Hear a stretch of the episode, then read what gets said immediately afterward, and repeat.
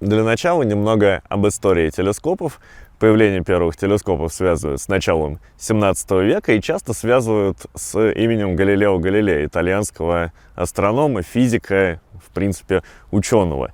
Ну, если подходить формально к этому вопросу, Галилей был не первым, кто создал конструкцию зрительной трубы, но Галилей внес огромный вклад в астрономические наблюдения именно с помощью уже оптических приборов. То есть можно сказать, что до Галилея астрономы наблюдали невооруженным глазом, могли замерять положение объектов на небе с помощью угломерных инструментов, следить за движением небесных тел, но Галилей перевел астрономию на совершенно новый уровень, позволил с помощью оптических приборов э, рассмотреть объекты, невидимые невооруженным глазом, увидеть, к примеру, э, спутники Юпитера и многие-многие другие небесные объекты. А Галилеев телескоп – это линзовый телескоп, который имел диаметр около 4 сантиметров. Это выпуклая линза, которая призвана фокусировать свет, как э, со школы, наверное, большинство из вас помнят. Э, выпуклая линза, параллельный пучок лучей фокусирует в одну точку, хотя чуть позже мы разберемся, что это не совсем так. Телескоп Галилея и другие первые телескопы был некрупным инструментом. Диаметр объектива около 4 сантиметров, и это важно. Важно, чтобы диаметр телескопа был как можно больше, потому что это основная задача телескопа — собирать как можно больше света. И чем больше у нас линзы, чем крупнее она, тем больше света собирается, и мы можем тогда говорить, что проницающая сила телескопа велика. Проницающая сила — это термин, который означает то, насколько тусклые объекты мы сможем в этот телескоп рассмотреть. Естественно, современные научные аппараты — это гигантские конструкции, но большинство из них совершенно не похоже по устройству на телескоп Галилея. Примерно спустя полвека после появления первых зрительных труб и телескопов Исаак Ньютон пришел к совершенно новой конструкции. Он создал первый в истории зеркальный телескоп — а, это было вызвано во многом тем, что в линзовых телескопах возникали некоторые искажения, которые мы называем аберрациями. А основная из них, которая подтолкнула Ньютона к новым изобретениям, это хроматическая аберрация. Мы знаем, что в линзах происходит преломление света, и также мы знаем, что при этом преломлении лучи разных длин волн преломляются по-разному. Поэтому, условно, синие лучи собираются в одном фокусе, а красные в другом фокусе. И изображение, когда мы смотрим в такой телескоп глазом, мы видим изображение звезд не четкими точечными объектами, а несколько размытыми объектами, плюс с цветной каймой вокруг. Вот эта хроматическая аберрация, которая возникает именно при преломлении света в стекле, и Ньютон понял, что ее можно избежать, если мы будем использовать отражение света. Параболическое зеркало, подобно выпуклой линзе, собирает параллельный пучок лучей в фокусе. И этим воспользовался Ньютон, хотя его зеркало было не параболическим и вообще далеко от э, хорошего точного качества, но зеркальный телескоп все-таки удалось создать. И удалось наблюдать в него небесные объекты. И вот переходя так быстренько к современным крупным научным аппаратам, мы можем обнаружить, что все большие телескопы сейчас это именно зеркальные конструкции, в которых, правда, зеркала уже не несколько сантиметров диаметром, а диаметром несколько метров. Один из крупных мировых зеркальных телескопов находится в нашей стране. Это БТА 6-метровый телескоп. 6-метровый, мы говорим, означает, что у него же зеркало диаметром около 6 метров. Это, конечно, грандиозная конструкция. Одно зеркало там весит около 40 тонн. Э, он совсем недалеко от нас сейчас, рядом с Архизом, находится на горе Пастухова на высоте около 2000 метров над уровнем моря. Это, кстати, тоже важно. Телескопы стремятся поднять повыше, где отличное качество звездного неба, меньше атмосферы у нас над головой, и, соответственно, мы видим картинку четче, небо темнее, и это позволяет увидеть более тусклые объекты и рассмотреть их более качественно. Если говорить про мировые телескопы, э, один из главных телескопов сейчас это VLT, находится в Южной Америке, в Чили, там 4 телескопа по 8 с лишним метров диаметром. Огромные телескопы стоят на Гавайях диаметром более 10 метров, на Канарских островах также более 10 метров. Но вот такие телескопы э, на Гавайях, на Канарах, это уже телескопы с составными зеркалами. Чтобы облегчить конструкцию, делают делают не монолитное зеркало, подобно, кстати, нашему телескопу Бута, где оно 40 тонн весит, а делают зеркала из отдельных сегментов, так их проще изготавливать. Ну, такой телескоп тоже прекрасно может работать. К сожалению, для многих из нас, но, кстати, к счастью для астрономов, наблюдения в крупные телескопы ведутся фотографически, там установлены сложные приемники излучения, э, которые получают э, фотографии. Это важно, потому что на фото мы можем сделать длительную выдержку и получить фотографии тех объектов, которые мы даже в крупный телескоп никак не сможем рассмотреть, глядя в него глазом. Но Получается, что если вы посетите какую-то из обсерваторий, а можно посетить и обсерваторию здесь, на Кавказе, сюда есть экскурсия, можно посетить обсерваторию в Подмосковье, например, под Звенигородом существует обсерватория, где бывают дни открытых дверей. Но вы не посмотрите в крупные научные аппараты, к сожалению. Не, нельзя в них посмотреть своими глазами, они просто для этого сейчас не предназначены. И многие люди спрашивают и у меня, и у других астрономов, и любителей астрономии, как вот выбрать телескоп для себя. Хочу на дачу поставить телескоп, смотреть в него на красоты звездного неба. И тут ответа на этот вопрос, простого ответа не существует. Поэтому мы сейчас немножко разберемся.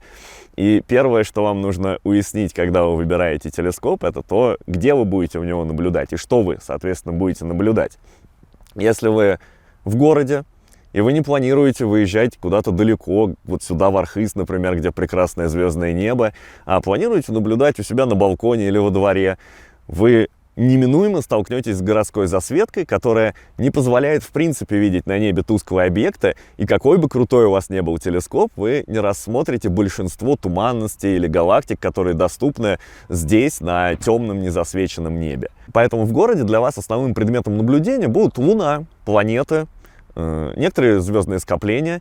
Эти объекты отлично видно в городе и без телескопа. Ну, не все, конечно. Ну, смотрите, Луна, Луну точно все видели. Планеты Юпитер, Сатурн, Марс бывают невероятно яркие, их прекрасно видно на городском небе. И даже некоторые звездные скопления, например, скопление Плеяды в созвездии Телец, даже я в Москве, в центре города могу на небе рассмотреть. А, для того, чтобы наблюдать эти объекты, вам не обязательно крупный телескоп. Вот мы уже упоминали, что чем крупнее, тем больше света собирает телескоп, позволяет увидеть тусклые объекты, но вы же тогда смотрите на яркие планеты, Луну, звездные скопления.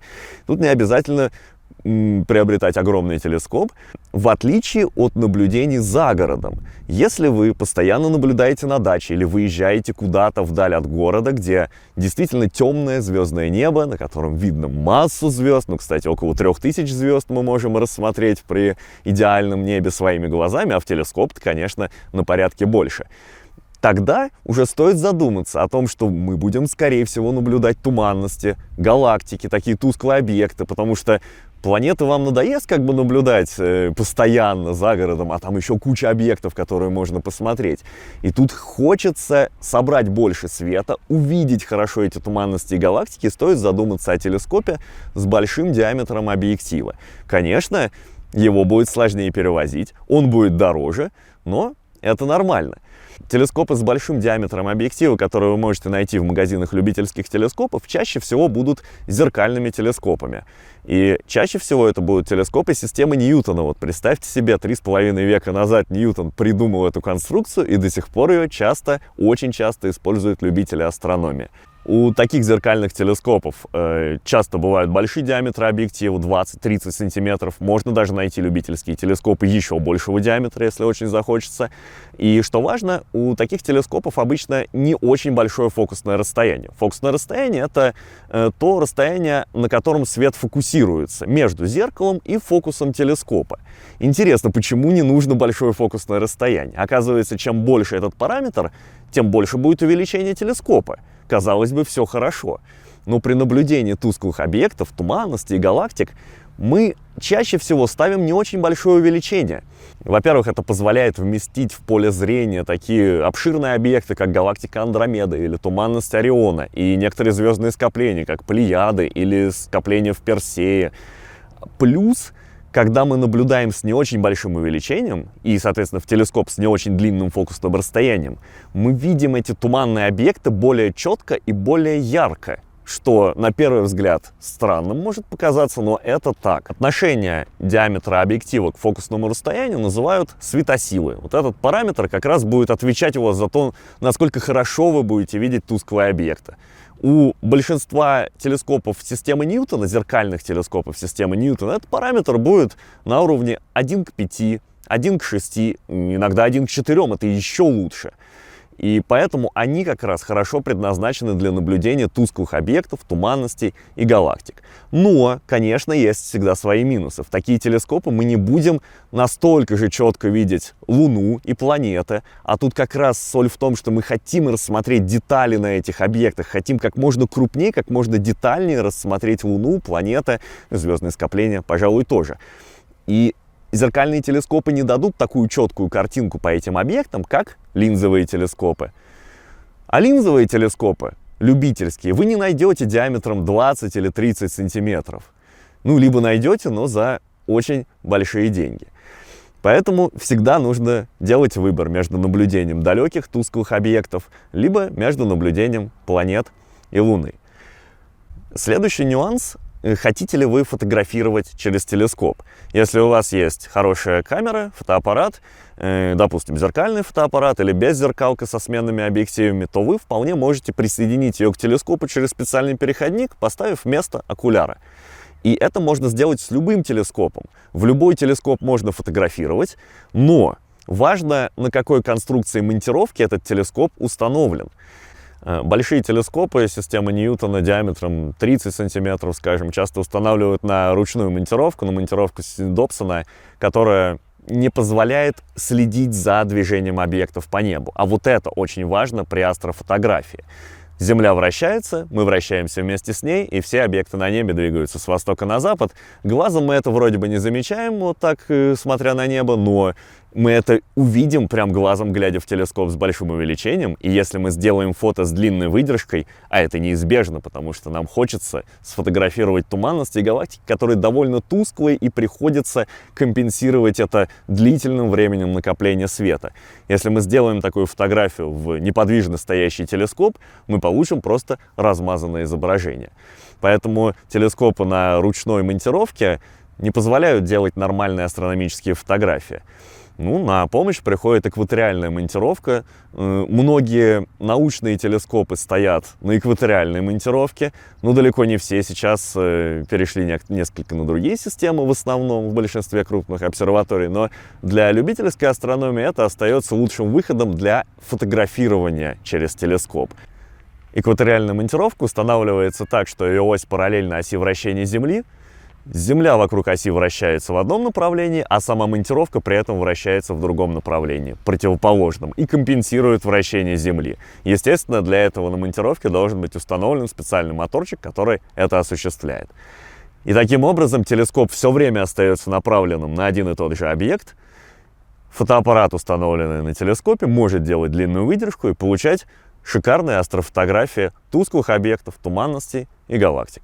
Если вы созреете для приобретения телескопа, дальше перед вами откроется удивительный мир космоса и небесных объектов, но вам предстоит еще некоторый сложный путь, научиться их правильно наблюдать, научиться их находить на небе, знакомиться с созвездиями, с расположением небесных объектов. И для этого Часто люди выезжают именно за город. Мы вот проводим такие выезды, когда, например, ездим сюда в Архыз или в некоторые другие места России, где потрясающе видно звездное небо, привозим свои телескопы, люди привозят свои телескопы, мы наблюдаем звездное небо. Так что знакомьтесь с астрономами, перенимайте их опыт, опыт любителей астрономии, опыт профессионалов. Они без проблем помогут вам подобрать телескоп и помогут рассказать, как его использовать по назначению.